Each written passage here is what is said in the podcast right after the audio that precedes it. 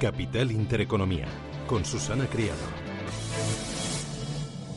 Pablo García Alfavalio, ¿qué tal? Buenos días. Hola, buenos días, Susana. Bueno, resultados empresariales hoy tenemos para dar y tomar aquí en España, en Europa. Eh, empezamos por los que más te hayan gustado. Bueno, quizá empezamos por el tema del boom, eh, del perdón, del tibón, que es lo que Ah, ha, bueno, el 3%. ha machacado, sí. La verdad es que resulta bastante ridículo, ¿verdad? Que, que, que siempre simplifiquemos a ciertos niveles redondos eh, para tomar las decisiones de inversión, porque ayer el Dow cayó un 1,74 y no por esos resultados empresariales, sino porque algunos fijan en ese nivel esos posibles flujos de equity hacia fixed income en Estados Unidos. Pero mm, buenas noticias para los europeos. Estamos en el máximo diferencial del T-bond respecto al boom 30 años, que se dice pronto, y aquí no tenemos ese traspaso, o no debería producirse. Y ya yendo con resultados, la verdad es que los resultados están siendo buenos o muy buenos por lo general. La otra cosa es la acogida que puedan tener en mercado, eh, porque llegábamos viendo y sobre todo lo más importante, más que ir uno por uno, que lo haremos, es ver los sectores. Estamos viendo, ya hemos visto Louis Vuitton en lujo publicando muy buenas cifras, eh, hoy Kering, hemos tenido buenas cifras de L'Oreal, hemos tenido incluso cifras buenas de Casino, que no nos gusta el sector, pero buenas cifras de Novartis, buenas cifras de Danone, buenas cifras incluso de Metal and Mining y del sector eh, eh, petrolero. Es decir, que prácticamente todos los sectores están dando crecimientos de beneficios y sobre todo expectativas bastante saludables. Con lo cual, si ya nos ponemos a crecer un 10% de media respecto al más 21,3 del año pasado, las cifras no tienen mala pinta. Incluso hasta Credit Suisse, que estamos viendo que los bancos no están publicando resultados extraordinarios todavía, eh, hoy las cifras son, yo creo, bastante, bastante razonables eh, mejores de lo previsto y el mercado las premia con un 4,4% de subida. Y como decíamos Kering, la verdad es que Gucci sigue funcionando muy bien. O también las compañías industriales de gases como Air Liquide o Linde, los resultados parecen razonables, no son espectaculares, pero son bastante razonables.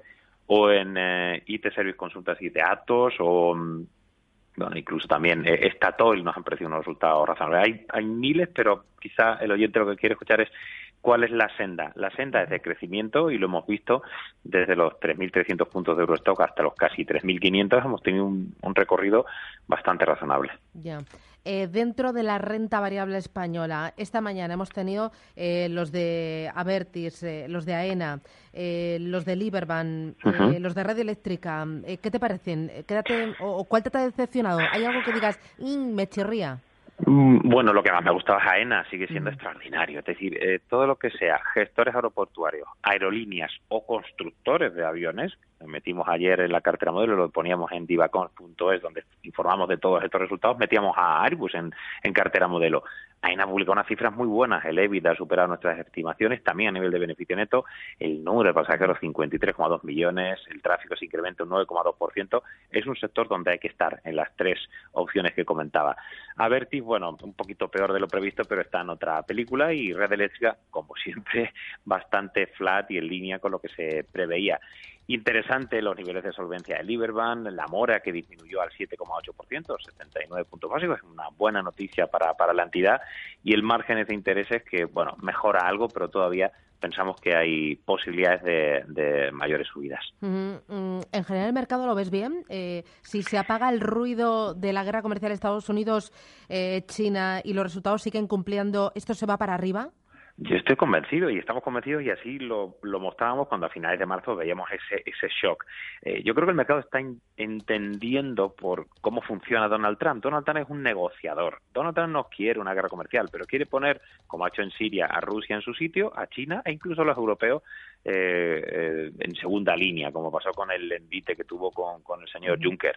Pero, pero está consiguiendo con incluso la reforma fiscal y las mejoras que estamos viendo en resultados en Estados Unidos. O sea que yo creo que el mercado está mirando ahora ya esas buenas cifras y por eso esa recuperación que hemos tenido en el mercado. El futuro es esperanzador porque en nuestro análisis, en Divacon lo poníamos el bottom up, es decir, ¿qué nos dicen las compañías? Las compañías nos están diciendo que están creciendo más que nunca de los últimos 10 años, que cotizamos a 15,3 veces beneficios, que es todavía una opción y que no tenemos ese problema de las tires de los bonos americanos, que evidentemente un 3% respecto a las rentabilidades por dividendo y las eh, elevadas valoraciones en Estados Unidos, pues chirría mucho más. En Europa tenemos un 0,639% del boom con unos, eh, una rentabilidad por dividendo cercano al 3,6% de media, con lo cual, insisto, estamos en otra batalla y creo que la valoración eh, aboga por, por seguir incrementando exposición a renta variable y por confiar en ese ciclo que parecía que había muchas dudas y creo que, ha quedado disipada. Eh, aumentamos exposición a renta variable, mejor cíclicos,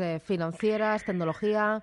Bueno, los cíclicos han seguido funcionando bien, quitando esos 15 días que hemos tenido que, que apretar los dientes, pero la realidad es que las cifras son, son buenas y dentro de los defensivos, las que no estén demasiadas expuestas a la deuda, hemos insistido, si pensamos que la curva de tipos debe ir también al alza, el boom que se sitúa en el 0,8. Recordarás que hacíamos una apuesta por un corto en el boom, nos ha salido muy muy bien. Desde 0,48 llevamos comprando, ya sabes que el precio evoluciona distinto a la rentabilidad y estamos ya a 0,64 con plusvalía muy interesante. Entonces no podemos incrementar exposición a telecom, concesiones, incluso inmobiliarias o, utilities eh, dentro de lo defensivo, Pharma que sigue publicando muy bien y alimentación. Ojo, Danone publicó una cifra muy buena en crecimiento orgánico. Esos dos sectores dentro de los defensivos y dentro de consumo cíclico, que el sector lujo sigue siendo extraordinario, cosméticos incluso, eh, y aerolíneas, como comentábamos. Eh, oye, para terminar, empezabas hablando del bono americano a 10 años al 3%. ¿Merece la pena tener deuda americana al 3% o los riesgos de cobertura no lo compensan?